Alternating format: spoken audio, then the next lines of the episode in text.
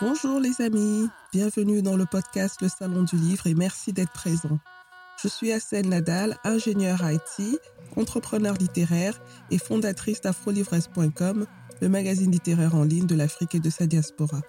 Si vous êtes un passionné de livres, si vous souhaitez mieux comprendre l'évolution du secteur du livre dans le monde en général, en Afrique et dans sa diaspora en particulier, alors ce podcast est exactement ce qu'il vous faut. Avec mes invités, retrouvez-nous tous les vendredis pour l'actualité littéraire et autres thématiques autour du livre. Et c'est parti pour un nouvel épisode du Salon du Livre. Bonjour, bonjour, bienvenue dans le podcast Le Salon du Livre et merci encore pour votre fidélité. Si vous avez déjà lu un contrat d'édition, je parie que vous avez dû relire plusieurs paragraphes sans rien y comprendre grand-chose. Quand on démarre une carrière d'auteur, on peut très souvent se faire arnaquer parce qu'on ne comprend pas le contenu de son contrat. On le signe très vite car trop content d'avoir trouvé une maison d'édition. Il faut pourtant se poser les bonnes questions avant de le signer. Qu'est-ce qui doit être stipulé dans le contrat d'édition? Quel droit d'auteur cédez-vous dans un contrat d'édition? Quand est-ce que quelqu'un a le droit d'utiliser vos créations sans votre permission? Quels sont les héritiers de vos droits d'auteur? Dans quelles conditions peut-on récupérer ces droits d'auteur chez un éditeur? Comment s'applique le droit d'auteur dans l'auto-édition? Ou bien si vous avez un agent littéraire Etc. etc. La liste est longue.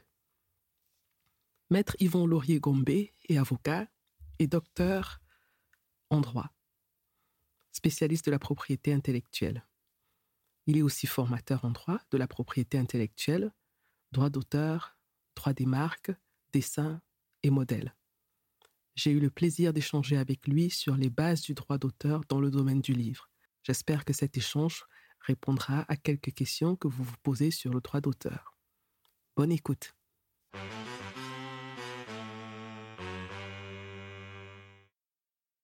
Bonjour Yvon Laurier-Gombe. Merci d'avoir accepté l'invitation du podcast Le Salon du Livre. Aujourd'hui, nous allons parler des droits d'auteur et de la propriété intellectuelle.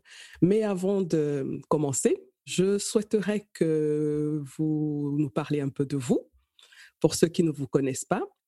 Euh, qui vous êtes, qu'est-ce que vous faites, quel est votre parcours euh, professionnel? Oui, alors euh, bonjour Rachel et, merci de m'avoir invité pour parler de, ce sujet qui, me passionne beaucoup.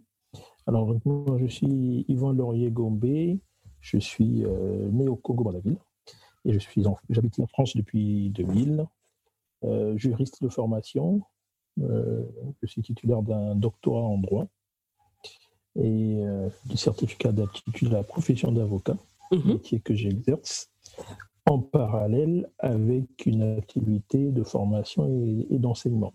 Voilà. Pour l'instant, je pense que c'est suffisant. Très bien. Actuellement, vous avez un cabinet à, Paris, c'est bien ça? C'est bien ça. J'ai un cabinet en région parisienne. Euh, nous avons pour activité, euh, enfin pour domaine principal d'activité, la propriété intellectuelle. Oui. À l'exclusion de tout ce qui concerne les brevets. Je l'occasion d'expliquer la différence euh, entre le brevet et le reste de la propriété intellectuelle. Très bien. Alors, euh, on va parler, comme je disais, du droit d'auteur et euh, c'est pour ça que je vous ai invité dans cet épisode puisque vous êtes un spécialiste du droit d'auteur et un spécialiste africain, ce qui me fait particulièrement plaisir parce que je dois avouer que quand j'ai euh, cherché euh, quelqu'un qui pouvait intervenir avec cette expertise dans le podcast, c'était assez compliqué pour moi. Il y en a sûrement, mais euh, on les trouve très difficilement quand on n'a qu'Internet pour, pour les chercher. Alors déjà, je voudrais poser la première question. Qu'est-ce que le droit d'auteur? Pour ceux qui ne savent pas exactement ce que c'est, comment est-ce qu'on peut définir le droit d'auteur de manière très simple? Alors, pour donner une définition euh, qui soit à la fois simple et, plus ou moins complète, je dirais que c'est un ensemble de règles euh, destinées à protéger les droits de, des auteurs de création originale ainsi que l'on considère comme des auxiliaires de la création en leur attribuant des droits de propriété intellectuelle. D'accord. En gros, c'est un ensemble de règles qui fait d'un auteur le propriétaire de sa création. OK. Et là, ça concerne toute forme de création. Il n'y a pas un domaine euh, particulier euh, où s'applique le droit d'auteur, ou c'est quelle que soit la création, le droit d'auteur s'applique.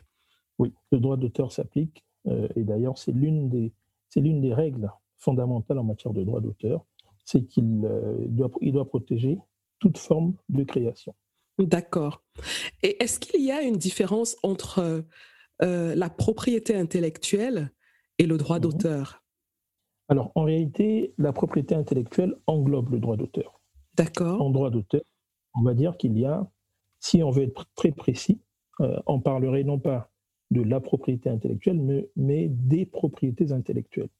Donc, pour faire simple, à l'intérieur de la propriété intellectuelle, on a le droit d'auteur qui protège tout ce qui est création artistique, mmh euh, sachant qu'en en entendant le mot art, euh, de manière... Et à côté du droit d'auteur, il y a ce qu'on appelle la propriété industrielle, c'est-à-dire la marque, pour désigner un produit ou un service. Euh, le brevet, c'est tout ce qui est technique, et donc ce n'est pas du droit d'auteur, mais c'est bien de la propriété intellectuelle. Et puis, il y a ce qu'on appelle les dessins et modèles. Vous voyez, par exemple, là, vous, vous arborez euh, une jolie tunique avec des motifs. Ben, c'est de la propriété c'est de la propriété intellectuelle. C'est du droit d'auteur parce que ce sont des dessins, mais c'est également euh, une autre forme de protection qu'on appelle les dessins et modèles. Et ça peut être une marque euh, s'il y a un nom qui désigne votre, votre habit. D'accord. Et il y a aussi ce qu'on appelle les, les droits connexes ou les droits voisins. Alors, qu'est-ce que c'est? Est-ce que droit connexe et droit voisin, c'est la même chose? Parce que quand je fais mes recherches, je me rends compte que parfois je tombe sur des définitions à peu près semblables. Donc, ce serait intéressant de savoir si c'est la même chose ou alors il y a une différence, si oui ou. Droit connexe, c'est l'expression qui est préférée par les anglo-saxons. D'accord. Alors que les, les francophones préfèrent parler de droit voisin. Et en fait, pourquoi on dit connexe ou voisin? C'est parce que ce sont des droits qui, euh, qui, ne sont pas reconnus à des auteurs, c'est-à-dire à des créateurs, mais ils sont reconnus à ce qu'on appelle les auxiliaires de la création. Par exemple, en matière de musique, celui qui interprète une chanson a un droit voisin sur cette interprétation. D'accord. Alors que celui qui a le, celui qui a le droit d'auteur, c'est celui qui a composé la chanson. Ah, d'accord. Et celui qui produit la chanson, il a quel droit? Ah Toujours les droits connexes. Il a aussi, il a aussi un, tout à fait. Il a aussi un droit connexe. D'accord. OK. Ben, ça commence à être un peu plus clair. Et euh, dans le domaine du livre plus particulièrement, comment s'applique le droit d'auteur et où se trouvent les droits connexes? Alors, dans le domaine du livre, c'est assez particulier.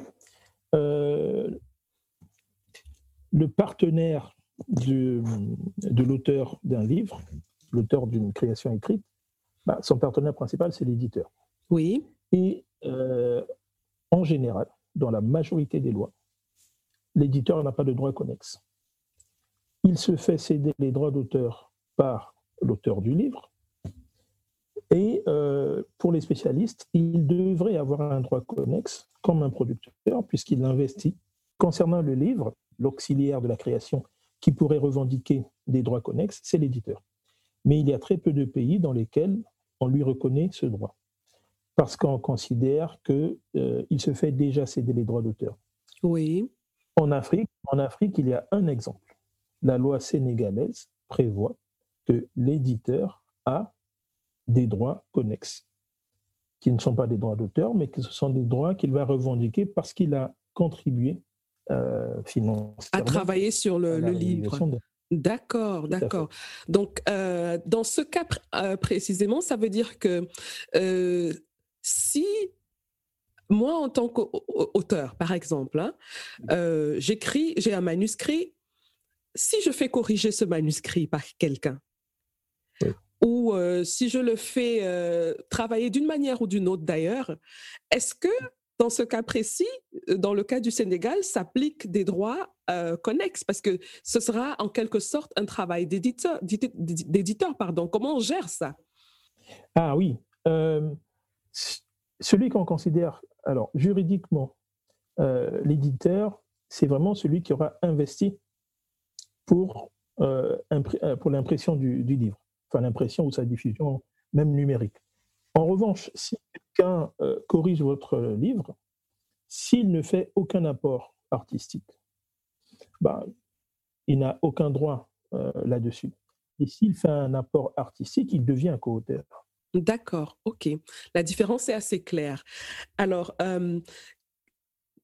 quand on cède ses droits à un éditeur, ses droits d'auteur, qu'est-ce qu'on lui cède exactement? Quels sont les droits qu'on lui confère? Et est-ce qu'il y en a plusieurs ou alors on, lui, on lui donne tout et il fait de ça ce qu'il veut?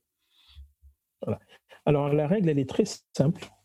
En tout cas, pour l'ensemble des pays africains francophones, elle est la même en France et en Allemagne. L'auteur ne cède que ce qui a été expressément indiqué sur le contrat. Ça, c'est la première chose que je peux dire. La deuxième chose, c'est que si sur un, sur un contrat, il est écrit je cède tout, cette cession n'est pas valable. Parce que la loi dit qu'il faut que tout soit clairement indiqué. Euh, il y a, euh, parmi les derniers exemples, il y a une décision euh, du tribunal judiciaire de Lille, par exemple, qui a invalidé un contrat puisque l'éditeur a décidé euh, de faire de la diffusion numérique d'une création, alors que dans le contrat, cela n'était pas indiqué. Donc, première chose, si je reprends, un, on ne peut pas dire je cède tout, on doit dire précisément ce que l'on cède. D'accord. Et ce qui n'aura pas été cédé reste à l'auteur. D'accord. Donc, si, si j'ai un contrat, un vieux contrat d'auteur, par exemple, je le reprends aujourd'hui et je remarque que dans le contrat d'auteur, il n'est pas précisé que je cède mes droits d'auteur sur euh, le format numérique, mes droits d'auteur sur le format audio, alors devant la loi, je n'ai pas cédé ces, droits-là. C'est bien ça? C'est bien cela. Très bien. Euh, alors, est-ce que, en ce qui concerne l'Afrique, il y a une différence fondamentale entre la loi sur les droits d'auteur euh, euh, et, par rapport à, l'Europe ou par rapport aux États-Unis Parce que dans le domaine du livre, on a beaucoup d'auteurs qui sont édités hors de l'Afrique. Oui. Et quel est le droit qui s'applique à eux Et est-ce qu'il y a des différences entre ces, ces euh, différentes zones géographiques? Alors, pour un juriste, c'est plusieurs questions en même temps. ok, d'accord. Je vais essayer d'y répondre le plus simplement possible. Ok. Alors, je commence par euh, le fait de conclure un contrat avec un éditeur qui ne se trouve pas dans le même pays que moi. Il y a une première règle, et qui est une règle qui, s'applique quel que soit le contrat. C'est que les parties ont le, ont le droit de choisir. Vous allez conclure un contrat avec un éditeur canadien, il peut vous dire ce contrat sera soumis à la loi canadienne. OK. C'est la première règle. Et en général, vous n'allez pas trouver un éditeur qui oubliera de l'indiquer. Bon. Si vous ne le faites pas, là, on va entrer dans quelque chose qui est un peu complexe. C'est qu'il va falloir regarder ce que dit la loi. Parce que parfois, la loi prévoit ce qu'on appelle des règles euh, supplétives, c'est-à-dire les règles qui vont s'appliquer si vous oubliez d'indiquer dans votre contrat. Et ça varie selon les pays.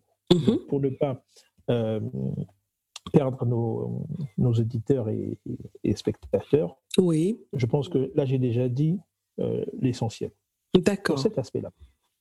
Euh, ensuite, selon la loi qui sera appliquée, l'auteur sera plus ou moins bien protégé.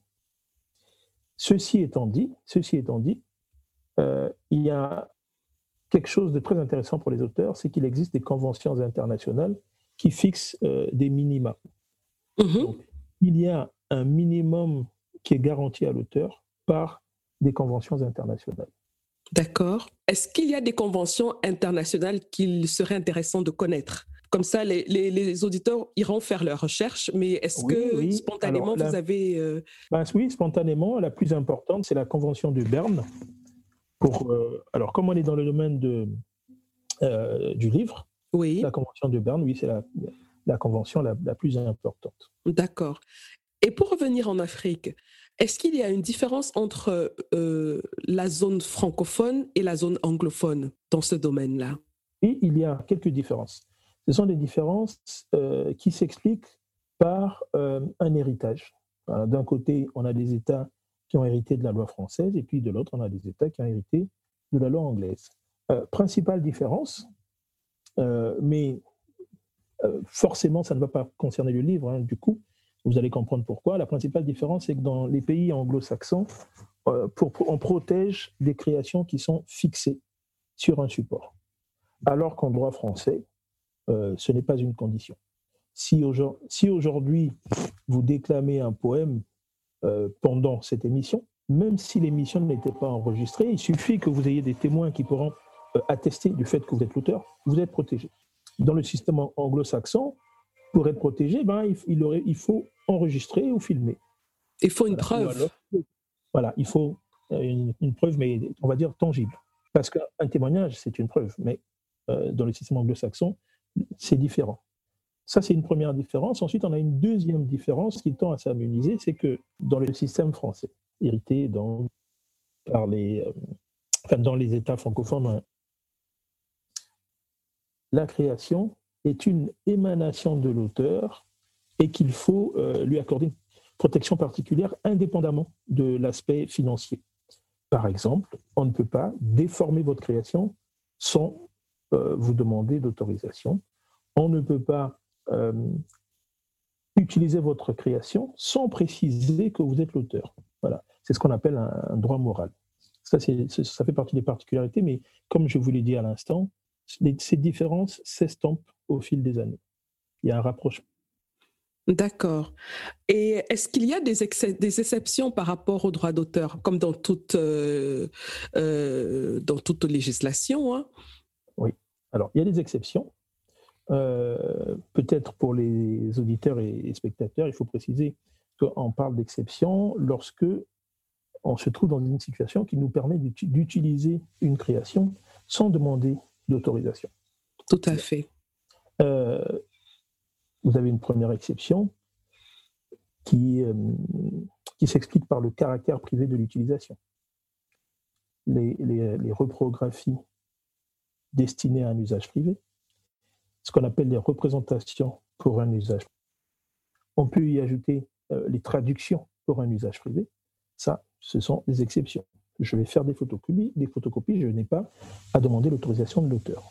Et puis, à côté, on a des utilisations qui seront publiques, mais qui vont faire partie des exceptions. Vous avez euh, euh, la citation qu'on appelle l'exception de citation.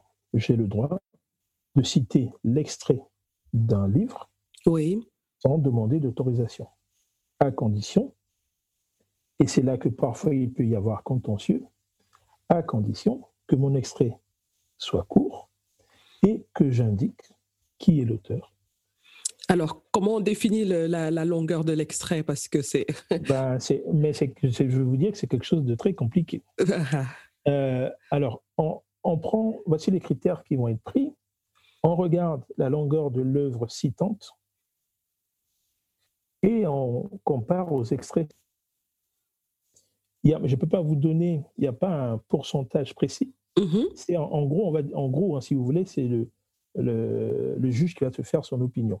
Et d'ailleurs, quelquefois, le juge fait appel à des experts quand il considère que ça devient trop technique. Mais je peux, en guise de provocation, dire, mais je sais pas, comment dire, euh, c'est une question pour provoquer, mais simplement pour montrer les limites euh, de la loi. Hein.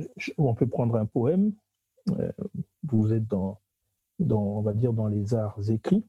Oui. On peut prendre un poème qui fait quatre vers. D'accord. Si je cite deux vers sur les quatre. C'est la moitié. Est-ce que je n'ai pas presque tout cité? Ben, C'est ça.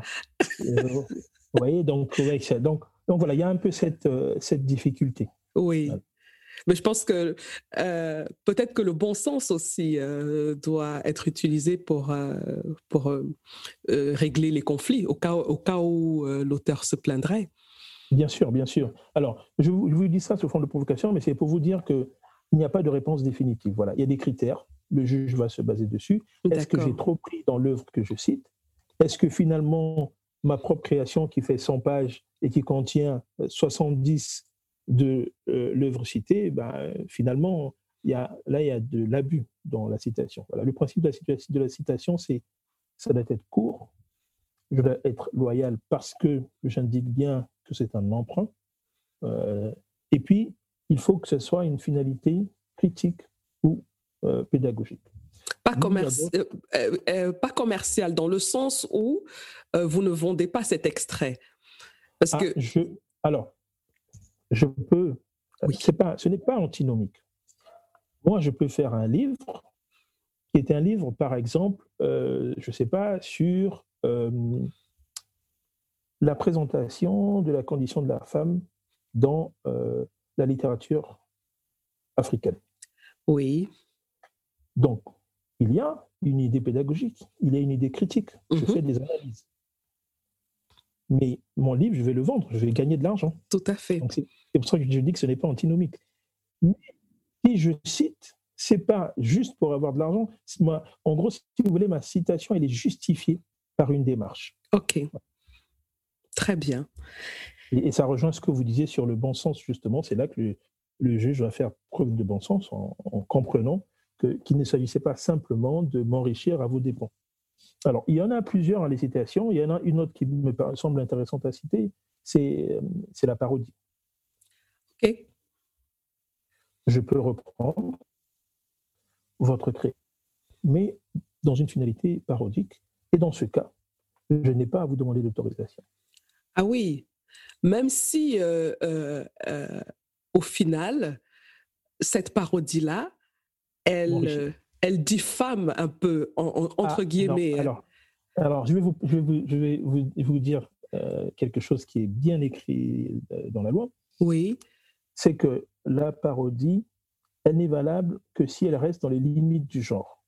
Et ce qu'on entend par limite du genre, c'est je vais faire de l'humour avec une limite qui est ne pas porter atteinte à votre honneur, ne pas vous blesser. D'accord. Donc, ce que vous dites est très pertinent parce que justement, ça peut générer du contentieux. Je fais ma parodie, mais si je vais trop loin, je peux très bien être poursuivi pour diffamation. Ah, d'accord, très bien. Et euh, les droits d'auteur, ils sont valables combien de temps? Et quels en sont les héritiers? Au cas où le propriétaire n'est plus vivant, disponible ou euh, si la maison d'édition tombe en faillite Bien, alors, euh, on pourrait en parler longtemps, mais je vais essayer d'être, euh, je vais, essayer d'être simplifié. D'accord. Pour la durée, en réalité, on a un principe et puis on a des cas particuliers. Je, m'arrête au principe et si vous, me posez une question sur un cas particulier, je préciserai. Le principe, il est très simple. Et aujourd'hui, c'est valable dans pratiquement tous les pays. On a, première règle, ça couvre d'abord toute la durée de la vie de l'auteur. Mhm. Deuxième règle, après la mort de l'auteur, il y a une durée limitée, au bout de laquelle l'œuvre va tomber dans le domaine public. Et cette durée, elle varie suivant les pays. D'accord. Dans, la dans les hum, États africains, euh, en tout cas ceux qui font partie de l'Organisation africaine de la propriété intellectuelle, ce minimum, ce minimum a été fixé à 70 ans la même chose qu'en France. Mais vous avez un pays comme la Guinée, qu'on a pris, où euh, cette durée est de 80 ans. Donc, voici comment on calcule, c'est très simple. Après la mort de l'auteur, on attend le 1er janvier suivant et on compte, selon les pays, 50 ans, 70 ans, 80 ans. D'accord. Voilà. Ça, c'est la règle générale. Après, je ne vais pas entrer dans les détails, hein, parce que. je comprends. Je comprends, mais j'ai quand même une petite question qui pourrait, euh, euh, qui m'a, qui m'a posé beaucoup de soucis euh, quand je faisais certains projets. Je cherchais justement des œuvres qui étaient tombées dans le domaine public en Afrique, et il n'y avait pas de, de, base de données. Alors, est-ce que vous savez s'il y a une base de données qui est régulièrement mise à jour en ce qui concerne les, auteurs africains Non, malheureusement je suis au regret de vous dire que non. Ça fait partie de l'une des faiblesses euh, bah, du système de protection euh, en Afrique. Mais il y, a quelques, États qui ont prévu désormais d'enregistrer les créations. Euh, ça peut favoriser effectivement la recherche des, créations qui sont dans le domaine public. Effectivement, si les œuvres ne sont pas enregistrées au départ, on ne peut pas savoir lesquelles. Oui, il n'y a pas de traçabilité en fait. C'est vrai. D'accord. il, faut, il, faut, investiguer. Oui. Et en ce qui concerne les maisons d'édition, euh, si l'auteur a cédé euh, ses droits sur euh, un livre à une maison d'édition et que la maison d'édition tombe en faillite, qu'est-ce qu'il fait? Est-ce qu'il peut les récupérer tout simplement? Alors, j'ai en tête quand même une partie de votre question à laquelle je vais répondre, de votre précédente question. Oui. Vous avez demandé qui étaient les héritiers. Pour savoir qui est héritier, tout à fait. Euh, alors là, on repart au droit commun. On va regarder, selon les pays, le code civil ou le code de la famille, pour voir. À la mort de l'auteur, on va, il faut consulter, selon les pays, le code de la famille ou le code civil pour savoir qui est, censé être l'héritier. En revanche, l'auteur, lui, il a une possibilité, euh, comme en matière d'héritage, hein, c'est de choisir euh, ses héritiers tout en respectant euh, le fait qu'il ne peut pas déshériter certaines personnes. Mais le plus intéressant pour un auteur, c'est de choisir qui va récupérer ce qu'on appelle le droit moral dont j'ai parlé tout à l'heure, qui va être garant justement de l'authenticité de sa création, qui va accepter jusqu'à quel point on peut déformer ce qu'il aura créé. Et vous parlez donc des maisons d'édition. La règle dans la majorité euh, des États francophones, elle est la, suivante. Si l'auteur, enfin l'éditeur, euh, fait faillite, pour utiliser le langage euh, commun, dans ce cas, la règle, est simple. Hein. l'auteur a la possibilité de demander à récupérer ses droits. Et s'il y a une liquidation, donc la liquidation, ça veut dire que cette fois-ci, c'est fini, il n'y a plus rien à faire l'auteur. Euh, donc, soit il y aura euh, une société qui va récupérer des actifs, mais dans ce cas, l'auteur, lui, il a la possibilité de récupérer ses droits. En réalité, un éditeur qui fait faillite, pour l'auteur, c'est une occasion de récupérer ses droits. Mais ce n'est pas tout. Euh, l'auteur peut également récupérer ses droits si l'éditeur n'exploite pas la création. Vous avez un éditeur, mais en fait, finalement, ils ne vont pas. On lui passe des commandes, il ne répond pas. Ça vous donne la possibilité de récupérer vos droits. C'est assez, c'est assez délicat quand même parce que l'exploitation est assez euh, élastique dans le temps. Comment on met la limite Ou alors où on met la limite? Ben, Ça dépend des lois. Ben, vous avez des lois qui vous disent que si euh, l'éditeur a reçu des commandes auxquelles il n'a pas fait suite, passer un certain délai. Donc, la loi précise le nombre de commandes et le délai. Si vous êtes dans ce cas de figure, c'est fini. Euh, vous, avez, le droit de, rompre le contrat. D'accord. Est-ce que euh, ça s'applique aussi euh, au cas où l'éditeur, par exemple, ne fait pas de promotion du livre, comme stipulé dans le contrat? Ah ben, si le contrat stipule qu'il va faire, qu'il va promouvoir le livre et qu'il ne le fait pas, effectivement, c'est un manquement à ses obligations contractuelles. D'accord. Alors, en réalité, je vous ai cité un exemple, mhm. mais dans les lois sur le droit d'auteur, vous avez plusieurs cas qui permettent à l'auteur de mettre fin au contrat. D'accord. Alors, euh, quand je cède mes droits d'auteur à un éditeur, euh, vous l'avez dit au début, si un droit n'est pas stipulé dans le, contrat, ça veut dire que je ne l'ai pas cédé. Donc, ça veut dire qu'il y a plusieurs euh, différents droits dans le droit d'auteur mhm. en ce qui concerne les livres.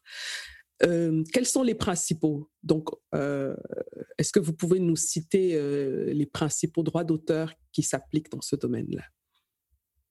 Alors, en réalité, dans les pays francophones, on a plutôt le sens de la, de la synthèse. D'accord. Quand, on fait la synthèse, on dit d'abord qu'on a un premier droit qui est le droit de reproduction, c'est-à-dire c'est le droit de fixer le, la création sur un support. Mais dès qu'on va prendre ce droit, on va se rendre compte qu'on peut faire des déclinaisons. Fixer sur un support, ben, le support, ça peut être une affiche. Si j'ai dit d'accord pour l'affiche, c'est l'affiche. Ce n'est pas euh, un timbre, par exemple. Et vous voyez, les supports, donc, ils, vont se décliner. Le support, il peut être numérique. Oui. Euh, et dans les supports numériques, je peux très bien dire que je vais avoir, par, exemple, un livre audio sous format CD, mais sans accepter de le vendre sous format MP3. D'accord. Donc, voilà.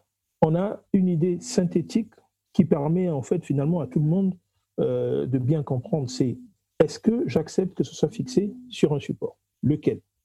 Et là, on voit les déclinaisons. Mm-hmm. Euh, ensuite, on a ce qu'on appelle le droit de représentation, qui est euh, qu'on appelle aussi le droit de communication au public.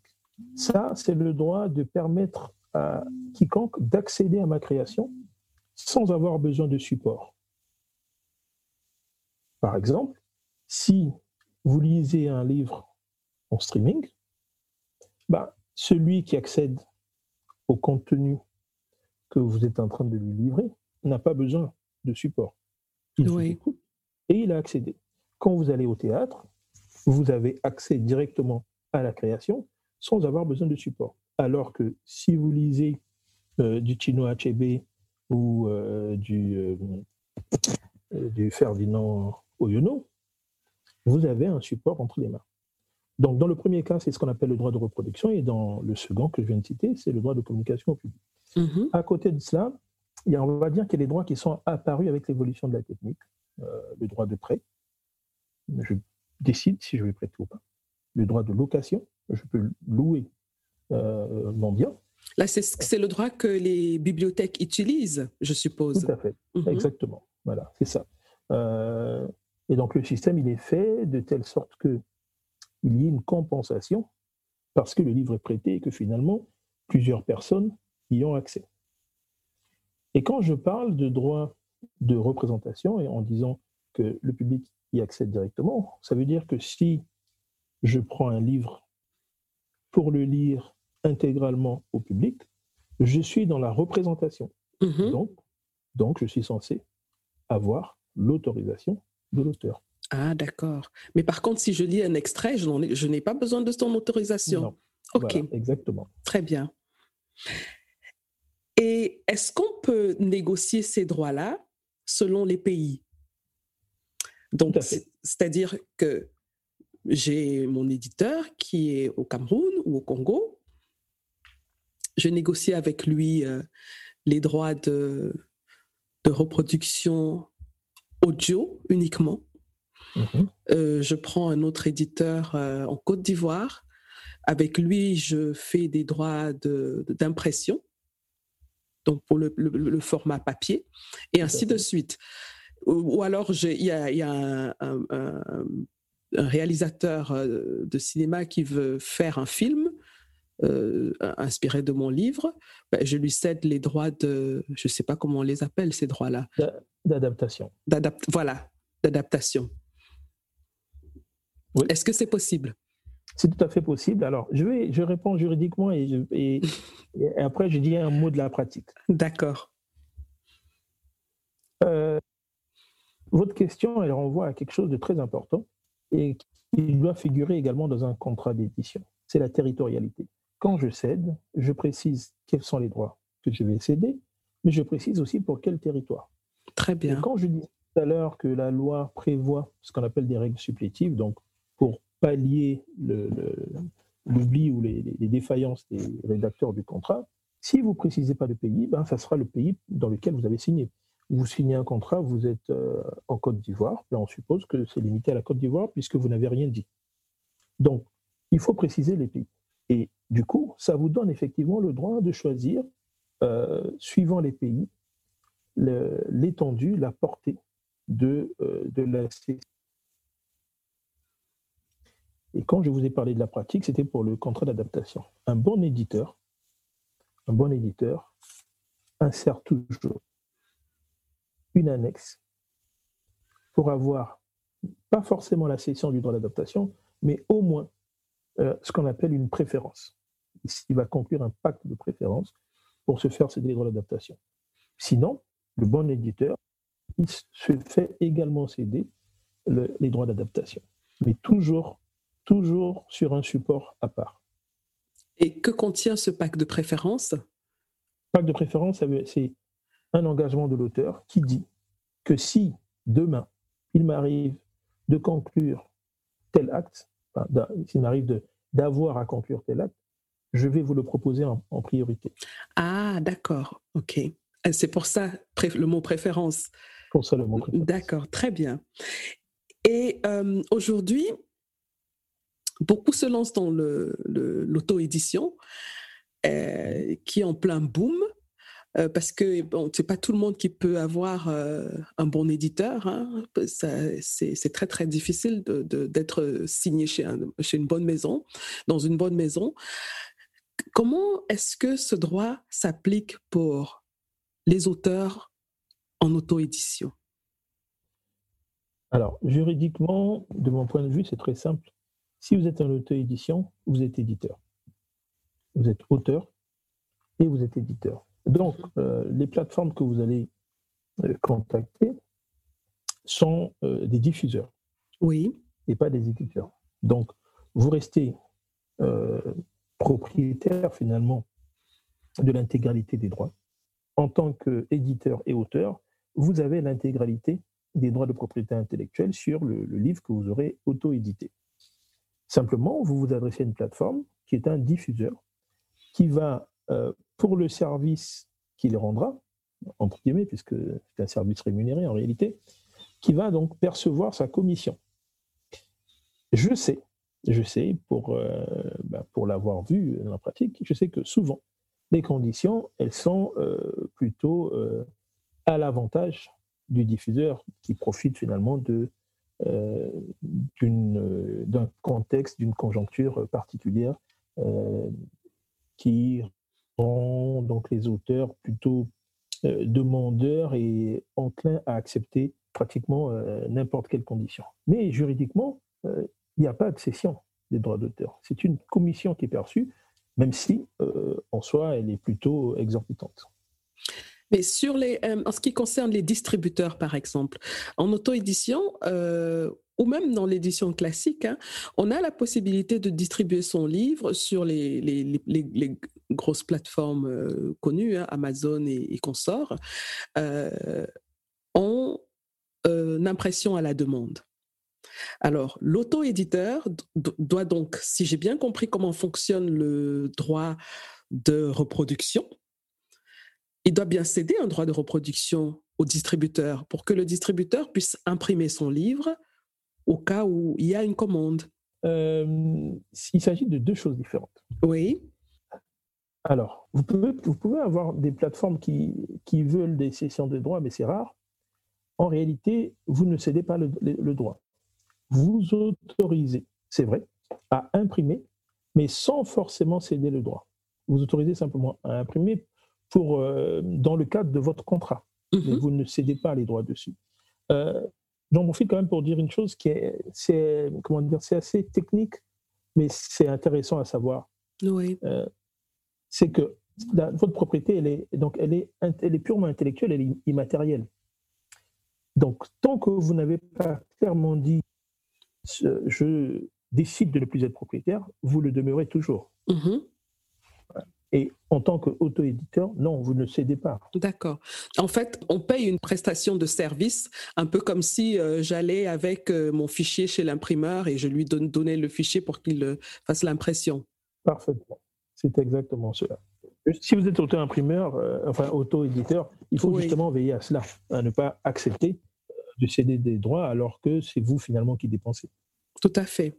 En ce qui concerne les auteurs qui travaillent avec les agents littéraires, donc il est l'intermédiaire entre l'auteur et la maison d'édition. Comment ça se passe dans ce cas-là? En fait, là, euh, juridiquement, c'est ce qu'on appelle un contrat de mandat. C'est simplement quelqu'un qui agit au nom et pour le compte. Donc l'auteur et l'agent littéraire signent un contrat de mandat. Voilà. En fait, l'agent littéraire signe un contrat de mandat avec l'auteur. Mm-hmm.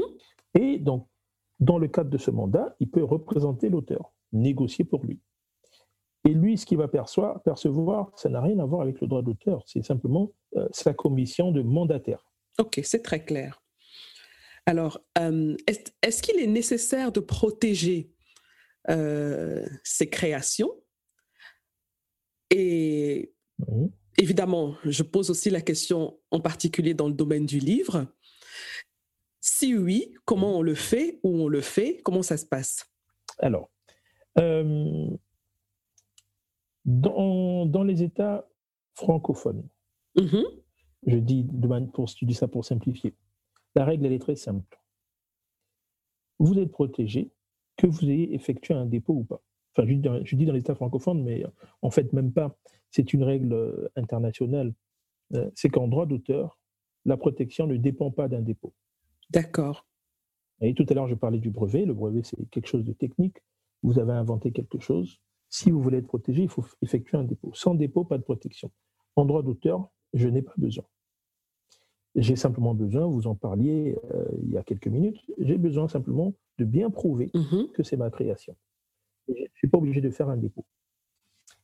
Non, il est vivement conseillé de faire ce dépôt. Euh, en Afrique, j'ai envie de dire que c'est plus simple en Afrique. Pourquoi? Parce qu'en Afrique, vous avez souvent une seule société de gestion collective. Vous y adhérez, et chaque fois que vous allez écrire un livre, vous allez vous déposer un exemplaire. Ça permet d'avoir euh, une traçabilité et de savoir que vous étiez finalement le premier à avoir écrit euh, précisément de cette manière. Mm-hmm. Maintenant, dans un pays comme la France, euh, ce qu'on conseille, c'est de déposer son manuscrit à la Société des gens de lettres. D'accord. Maintenant, je vais aller dans le domaine du numérique plus précisément. Mhm. Euh, alors, aujourd'hui, nous tous, on est sur les réseaux sociaux, on est sur, Internet, on a des blogs, on a des, sites Internet. Il, est intéressant de savoir comment s'applique le droit d'auteur euh, dans ce domaine-là, parce que parfois, je vois un peu tout et n'importe quoi. Alors, est-ce que euh, si j'écris un texte, par exemple sur Facebook, un poème hein, inédit, et je le mets sur ma page Facebook, est-ce que il est déjà euh, protégé par le droit d'auteur avec tout ce que ça engendre comme conséquence, c'est-à-dire euh, si quelqu'un veut le reproduire, euh, veut l'utiliser, ainsi de suite, il a besoin de mon autorisation quand c'est nécessaire. Oui. Vous écrivez un poème sur votre page Facebook, vous êtes euh, si le poème est original, parce que c'est la condition hein, pour la protection par le droit d'auteur, vous bénéficiez automatiquement de la protection par le droit d'auteur. Ce qui compte pour vous, c'est de, ben, de garder l'historique de votre page. Et, effectivement, en principe, personne d'autre n'a le droit de, de réutiliser euh, votre poème sans votre autorisation. D'accord. Je vois très souvent des sites Internet qui font des articles avec des textes qu'ils ont pris sur les murs euh, des gens, Facebook ou alors sur des, profils Instagram. Donc, ça peut, ça peut venir de n'importe quel réseau euh, social. Est-ce que c'est légal Non. Très bien. On n'a pas besoin de plus de détails que ça. même, ah, quand même, je vais quand même poser une petite question. Même si on cite. Alors, alors, non, il y a quand même besoin de plus de détails. parce que ça dépend, ça dépend de quelle manière euh, ils le rendent public. Euh, alors là je, là, je suis sur le droit européen. Pourquoi? Mhm. Parce que euh, la question s'est posée en droit européen, donc c'est facile de répondre avec certitude. D'accord. Vous, euh, vous publiez quelque chose sur votre page Facebook. Oui. C'est public sur votre site. Et moi, en réalité, sur mon site, je n'ai pas copié ce que vous avez fait pour le présenter comme une création, mais j'ai simplement euh, édité ou généré un lien hypertexte. Et quand on clique, on tombe sur votre page Facebook. Là, c'est légal. Oui. Quand j'ai quand quand dit que c'était illégal, c'est si je copie ce que vous avez fait et que Mhm. je le présente comme étant mien. Mais si euh, vous, vos publications, elles sont publiques et que je ne fais que, euh, comment dire ça Oui, générer un lien sur ma page, mais qui, rend, qui finalement renvoie vers l'original, à ce moment, il n'y a pas de souci. Parce que c'est vous-même, en tant qu'auteur, qui avez décidé de rendre public votre création. Si en revanche, vous faites une création, mais en décidant de diffuser uniquement à un cercle euh, restreint de personnes, là, je n'aurai pas le droit de le rendre public. Mais si vous vous avez laissé ouvert, bah, je ne fais rien. Donc, ça, c'est très intéressant. Ça veut dire que euh, sur les réseaux sociaux, si on, a partagé euh, un texte dans un cercle bien choisi, aucune personne de ce cercle-là n'a pas l'autorisation de mettre, de mettre ce texte public Oui, sans votre autorisation. sans mon autorisation. Tout à fait. D'accord. Et euh, si je mets un texte public, quelqu'un d'autre vient faire un copier-coller qu'il met comme article sur son site. S'il ne fait pas de référence, il n'a pas l'autorisation. Par contre, il peut faire une référence avec un lien hypertexte et à ce moment-là, il n'y a pas de problème. Tout à fait. D'accord. Quels sont les trois points importants que devrait vérifier quelqu'un qui est devant un contrat d'édition? Euh, alors, je dirais, première chose, c'est vérifier quels sont les droits qui sont cédés. Être certain que vous n'en cédez pas trop. Mhm. Et quel va être votre, euh, comment dire ça, votre, euh, votre étalon pour savoir si vous en cédez trop C'est combien je gagne. Combien je gagne? Est-ce que je n'en cède pas trop? Est-ce qu'il n'y a pas trop de droits que je cède? Puisque je vous ai dit, ben, ce que vous gardez, c'est ce qui n'est pas inscrit. Et souvent, un bon éditeur, ben, il va vous faire une, liste interminable pour euh, couvrir euh, toutes les possibilités. Ça, c'est la première chose. Deuxième chose, je vérifie la durée de la session. Est-ce que je cède pour toute la durée des droits? Mhm. En gros, il faut éviter ce type de session. Il faut s'arranger pour limiter dans le temps, même si c'est 15 ans, même si c'est 20 ans. Mais ça, c'est la deuxième chose, deuxième chose que j'essaie de regarder. Troisième chose, euh, vérifier la territorialité. Et là, c'est pareil. Je vais toujours avoir pour référence ce que je perçois en contrepartie. Ça fait partie de trois points qu'il faut toujours euh, observer. D'accord. Euh, une petite question par rapport à ces trois points. Un jeune auteur ne sait pas nécessairement comment les choses fonctionnent dans ce domaine-là. C'est-à-dire que il n'a pas de référence pour savoir si ce qu'on va lui verser comme euh, euh, à compte ou, ou autre euh, pourcentage, si c'est suffisant ou pas. Et comment il fait pour savoir si il est bien payé ou pas? Euh, ben, il faut se... C'est là que les, les sociétés euh, de gestion collective, les, les syndicats professionnels sont importants. Alors, il faut se rapprocher euh, du Centre national du livre, du syndicat du livre, de la Société des gens de lettres. Il est vivement conseillé justement de faire partie de ce type de société. Mhm. Après, en France, il y a une association très intéressante qui est l'association IRMA, IRMA, qui, Mhm. qui donne beaucoup de conseils dans, dans ce domaine et qui, voilà, qui peut très bien, euh, là je parle de la France parce que c'est assez organisé, qui peut très bien dire à un auteur si euh, les, les propositions qui lui, qui lui sont faites semblent euh, raisonnables ou loyales. D'accord. Après, pour les, pour les pays d'Afrique, c'est un peu différent. Là, il faut plus se rapprocher des, des professionnels. Mhm. Des professionnels, c'est-à-dire que des, avocats, des avo- des- justement, c'est ce que j'allais dire, des avocats comme vous, voilà. Donc, euh, alors, justement, vous faites des formations dans votre cabinet. Euh, Est-ce que vous pouvez nous en parler un peu plus? Alors oui, je fais des formations euh, pour, des, pour des auteurs. Alors en général, il faut qu'ils soient dans une association et moi je viens pour l'association. Euh, je fais des formations en entreprise et puis parfois je fais des formations pour des, enfin, via des organismes, euh, parfois internationaux. et du coup, les participants peuvent être des auteurs. Voilà. Mais en général, il faut que les auteurs soient dans une association et je peux animer la formation euh, dans mon cabinet ou au sein d'une association ou parfois même euh, dans des salles dédiées euh, à cet effet. Vous faites aussi des formations en ligne? C'est en train d'être mis en place. Mhm. ça va commencer au mois de janvier. D'accord. Il y aura des formations en ligne assez régulièrement. D'accord.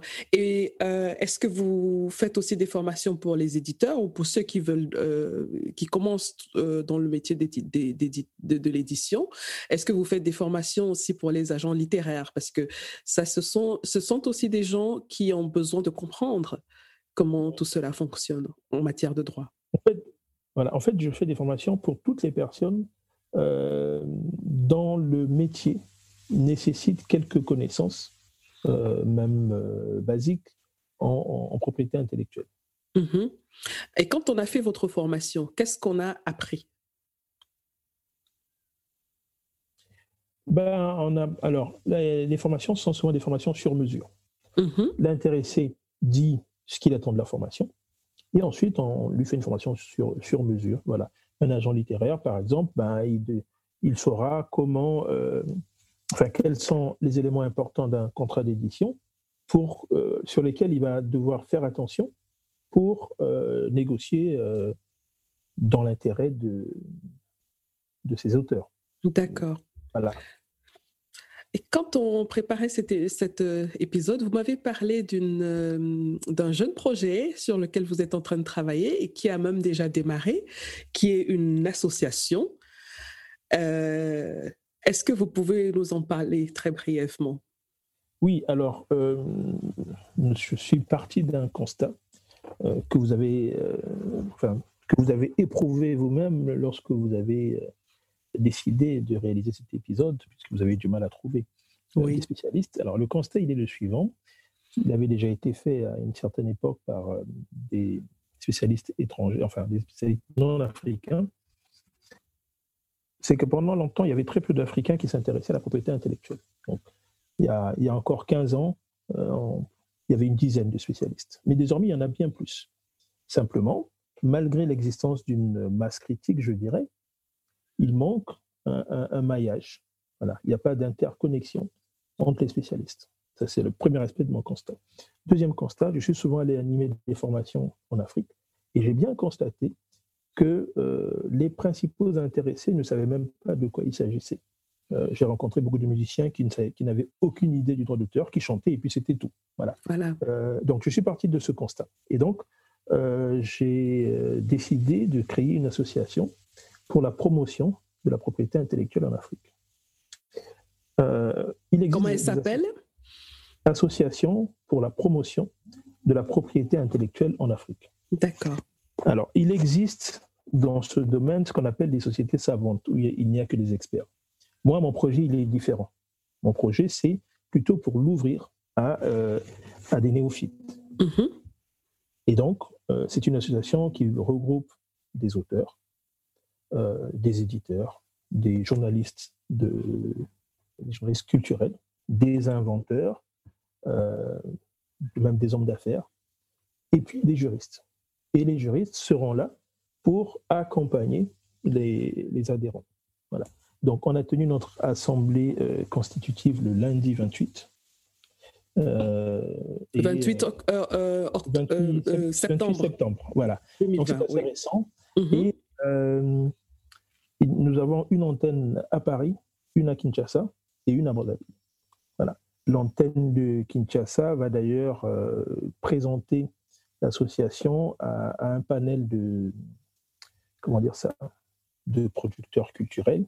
Oui. À l'occasion d'une réunion qui se tient euh, ce samedi à Kinshasa euh, avec l'UNESCO et qui concerne comment dire ça, l'inscription de la rumba comme patrimoine euh, mondial de l'UNESCO. Il est temps. Hein. C'est une, démarche qui a déjà commencé il y a, trois ans. D'accord. Il ne va pas plus tarder à aboutir. En tout cas, il y a une réunion ce samedi et, euh, l'association euh, y prendra part. Voilà, ça va être sa, sa première participation mmh à, un événement important. Ce sera l'occasion justement de, de promouvoir la propriété intellectuelle. Et, d'ailleurs, vous-même, vous recevrez très bientôt un bulletin d'adhésion. Ah, avec plaisir. Justement, j'allais poser la question de savoir qui peut y adhérer. Est-ce que ceux qui nous suivront euh, quand on publiera euh, l'épisode, est-ce qu'ils peuvent y adhérer du moment qu'ils sont créateurs?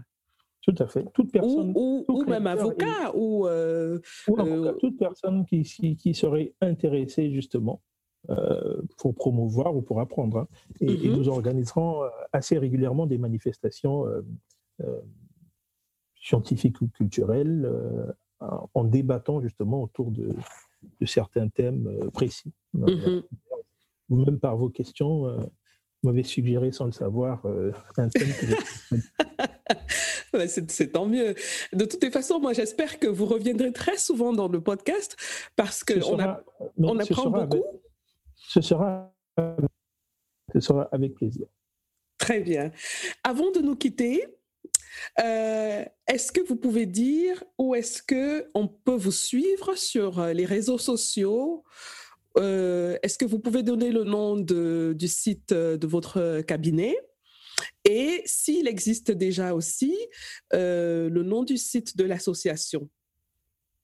Alors, donc moi, pour me suivre, euh, je suis sur un seul réseau social. D'accord. C'est LinkedIn. Eh ben, j'aurais deviné. Hein. oui, donc voilà, en saisissant mon nom, ben, on peut suivre.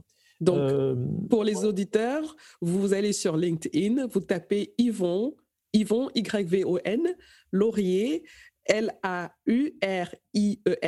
Ngombe, N-G-O-M-B-E, et vous allez le trouver. Très bien. Merci. Alors, et le, mon site internet, c'est donc www.ngombejuris.com. Mm Donc, Gombe juriste. Gombe juriste. Juriste, juriste, pardon. Mhm. Voilà. Et euh, oui, l'association donc euh, a un site euh, qui sera actif à partir de lundi prochain. Mm donc, c'est www apia-asso, A2SO.org. D'accord. Je rappelle que je mettrai euh, toutes ces informations dans euh, la description de l'épisode. Donc, pour ceux qui n'auront pas pu euh, bien, bien entendre et noter les, les, les, noms et les adresses, vous pouvez aller dans les informations euh, de description de, l'épisode et vous allez trouver tous les liens. Donc, on est arrivé au terme de notre euh, entretien. Déjà? Oui. mais, mais je pense que c'est le début d'une belle collaboration. En tout cas, moi, j'ai beaucoup appris. Euh, il y a des choses que je croyais connaître, mais je ne connaissais pas les nuances, les petits détails, et euh, j'ai beaucoup appris. J'espère que vous, vous avez aimé euh, partager ces connaissances avec nous. Et je vous dis merci encore une fois d'avoir accepté cette invitation et revenez quand vous voulez. Ce sera avec plaisir. Merci beaucoup. Merci. Au revoir. Voilà les amis, c'est terminé pour aujourd'hui. Merci d'avoir écouté jusqu'au bout. Si vous avez aimé cet épisode, je vous serais vraiment reconnaissante de vous abonner au podcast pour être notifié de la publication des prochains épisodes. Vous pouvez aussi partager l'épisode, y laisser un commentaire ou le noter avec 5 étoiles. Vous pouvez poser vos questions par WhatsApp en envoyant un message au numéro plus 237 6 80 81 54 24. À bientôt les amis.